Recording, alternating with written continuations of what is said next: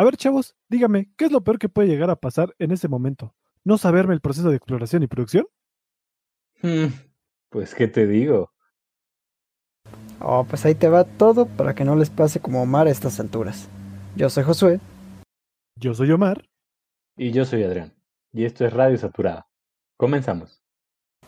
Bueno, el desarrollo de campos para explotar yacimientos de hidrocarburos tiene dos componentes principales, la exploración y la producción.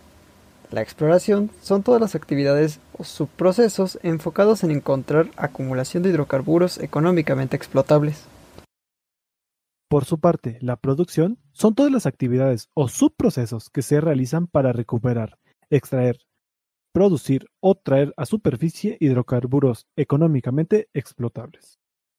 Estos dos procesos se pueden dividir en subprocesos, los cuales para la explotación son la toma de información sísmica, la perforación de pozos exploratorios y llegar al descubrimiento. En tanto a la producción, tenemos el desarrollo del campo, la operación y mantenimiento y hasta el punto de abandono. Ahora, para ejecutar el proyecto de desarrollo de campo, primero necesitamos saber cuáles son sus fases. En primer lugar, tenemos adquirir el bloque. En segundo lugar, tenemos que explorarlo y por último, delimitarlo. Entrando en las fases de la producción, se encuentra seleccionar, definir el bloque, ejecutar, operar y por último abandonar dicho bloque. Ya dijimos las fases, pero aún se trata de algo muy general. Ahora vamos a ser más específicos. Dentro de las subfases tenemos la determinación de los leads y los mejores plays, el estudio para determinar a los mejores leads, la determinación de prospectos, la perforación de pozos exploratorios y la perforación de pozos delimitadores.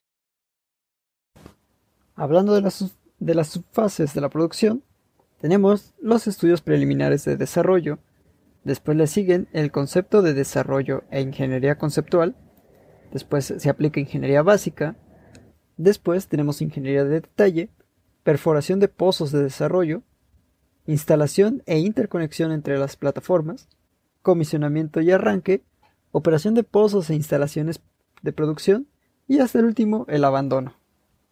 Así como ella a ti. Como tal, las fases del ciclo de la vida de un yacimiento en aguas profundas, como ya hablamos, se dividen en adquirir, un bloque, explorar y delimitarlo.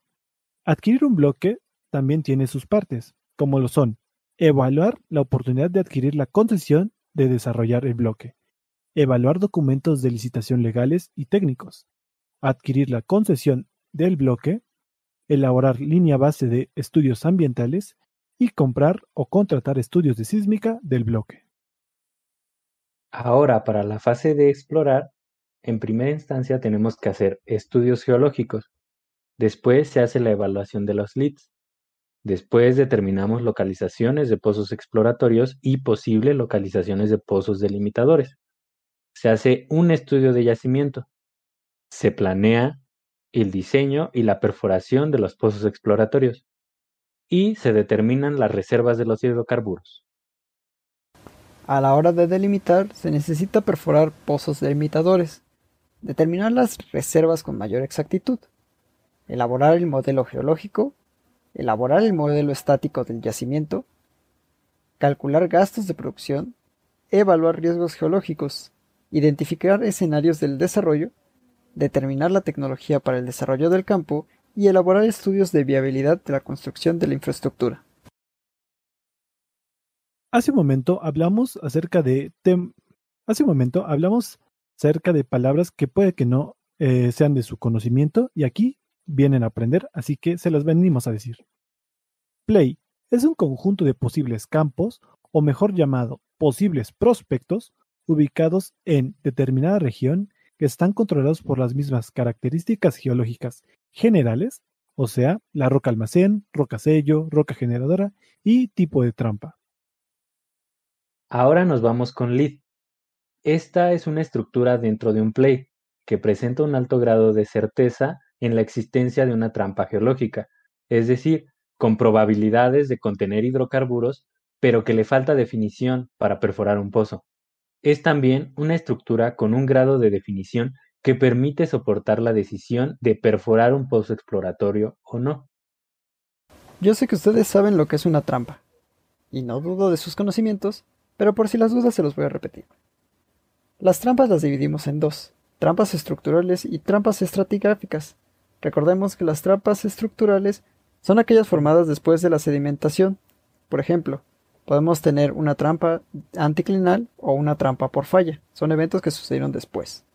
Mientras que las trampas estratigráficas son formadas durante la sedimentación.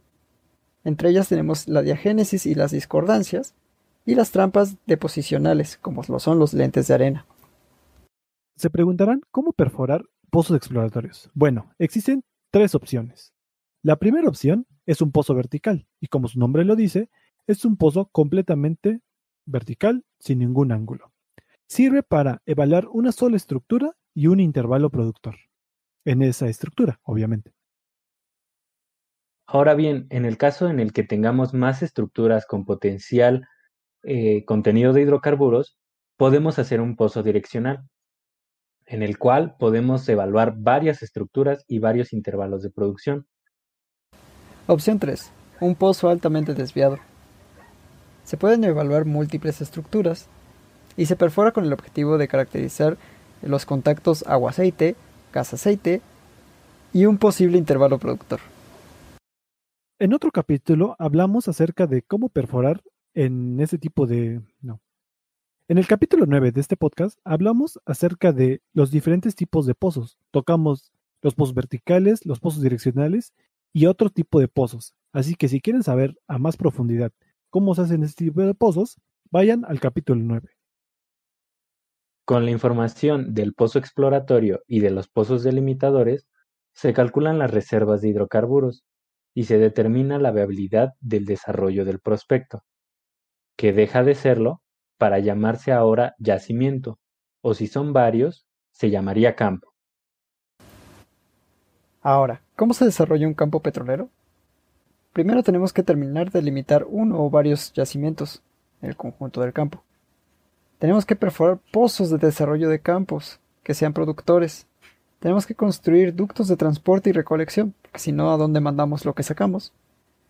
Se tiene que construir instalaciones de producción para administrar todo lo que se saca tienen que instalar ductos de corriente separada, porque ni modo que se junte todo.